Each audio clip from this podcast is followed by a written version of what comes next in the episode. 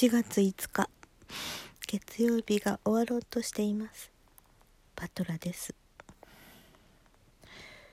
最近は寝落ちすることがとっても多くって。起きたら文子先生のライブがやってる？ああともう残り少ないわっていうそういうことが多いですね。今日のエヴァの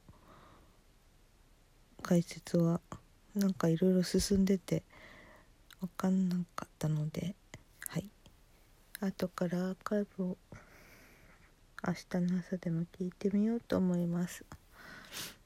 うんうんなんかコメントを書き込んでは見たもののなんか途中また寝ていました。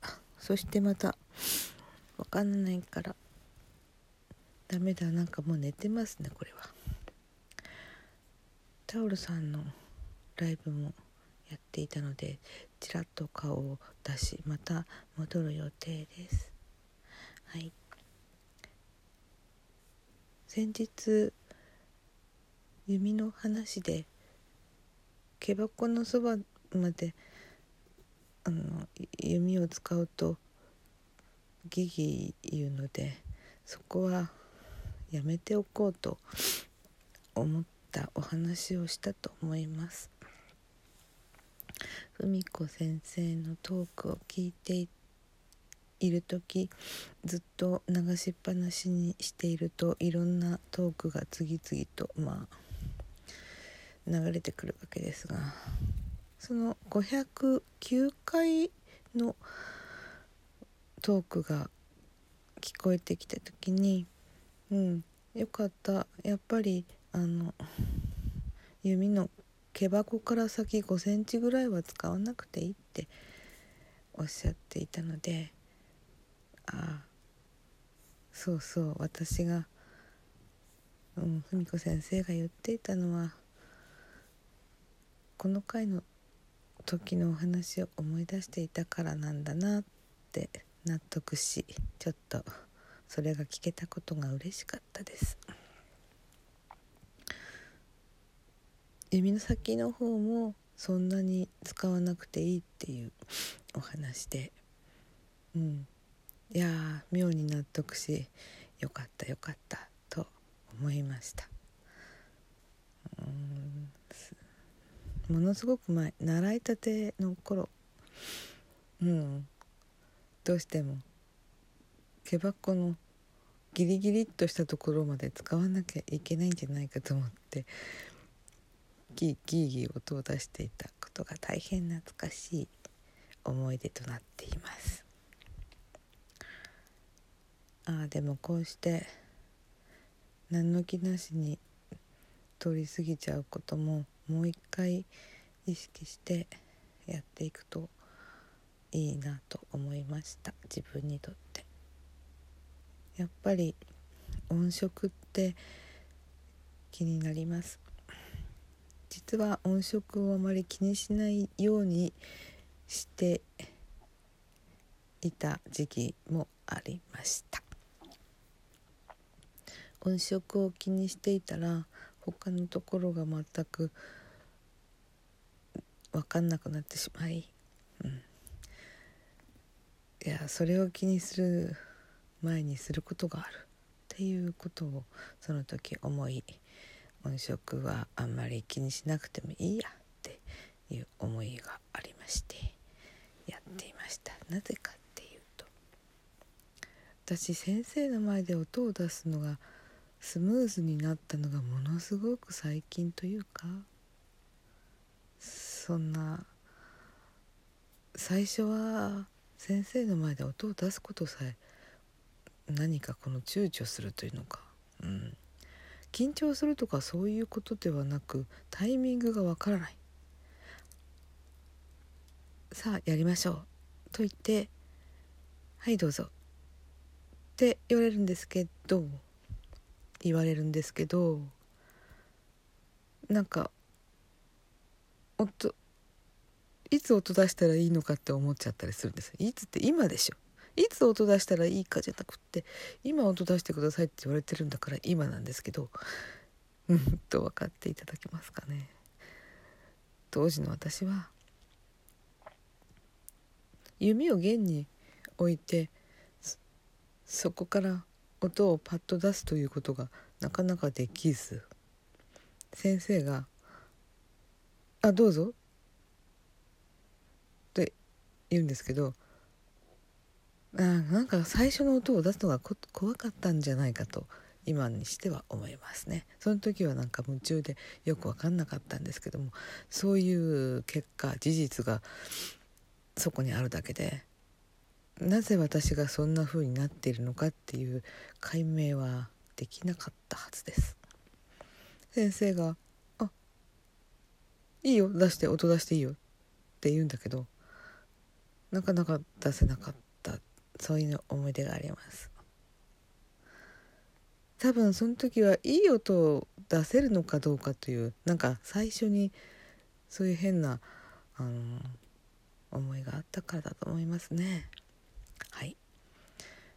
しかしある時私はそのそこを先生の前で「はいレッスンはい音出して」っていうところに音を出すことができるようにいつしかなりました。これはね私にとっては大変な快挙なんですよね。でなぜそういうふうに音を出すことができるようになったか。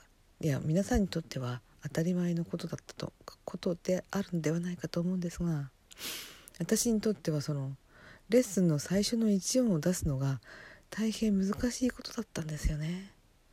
でそれでそこをなんとか出せるようになったっていうのはどんな音出してもいいやって思うようにしたからです。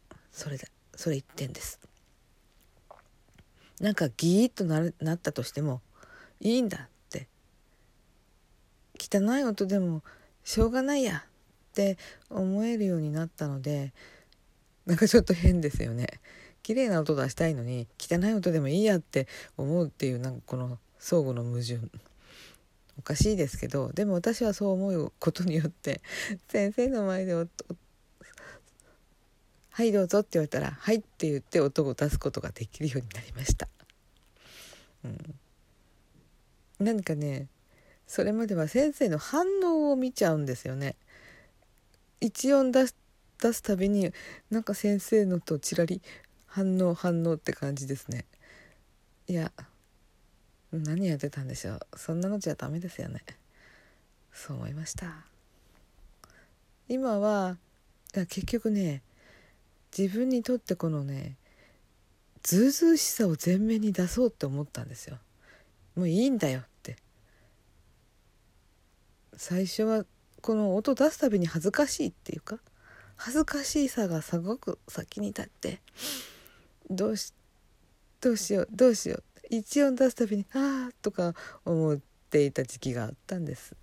それでずうずうしくなろうって決心し。うんそこもうしょうがないよ。私はこういう音なんだからっていうそんなことを思っちゃいけないのかもしれないですよね。変な開き直り。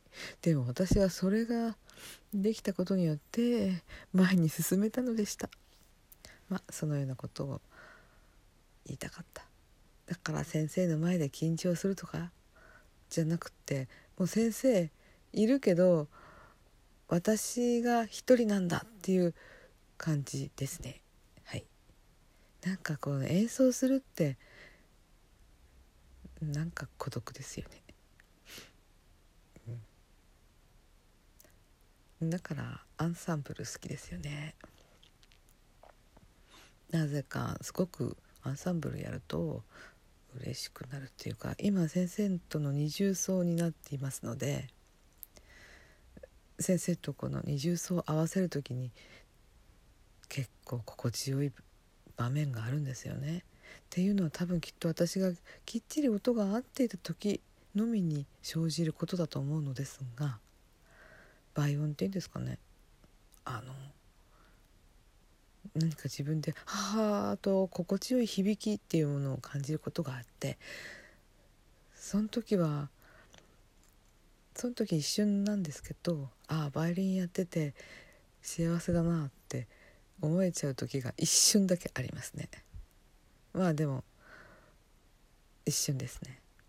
でもその一瞬があるからああ本当にやってきてよかったなと思思います。大げさですねこれ。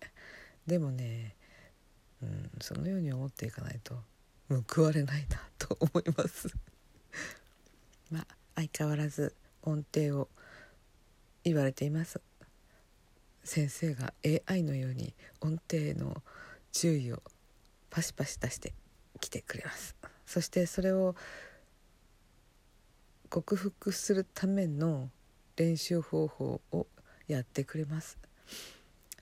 重音で重音でやったら早いんだよ。重音でやるのがこれが早道だよと言ってくれます。という話をちょっと今日はしたかったです。ねなんかもう眠くってななんていうささやきおかみみたいになっちゃってますね私。はい。ではうん。ああと最後になんか先日の昨日のライブでツッツさんが「エヴァンゲリオン」のテーマやろうかって、えー、それなんか米田コーヒーに行った時だかマクドナルドに行った時なのだかちょっと分かりませんけれども分かりませんけれどもなんか言っていらっしゃったという話を聞いてちょっと嬉しくなりました。この前の私の回のトークで「エヴァンゲリオン」の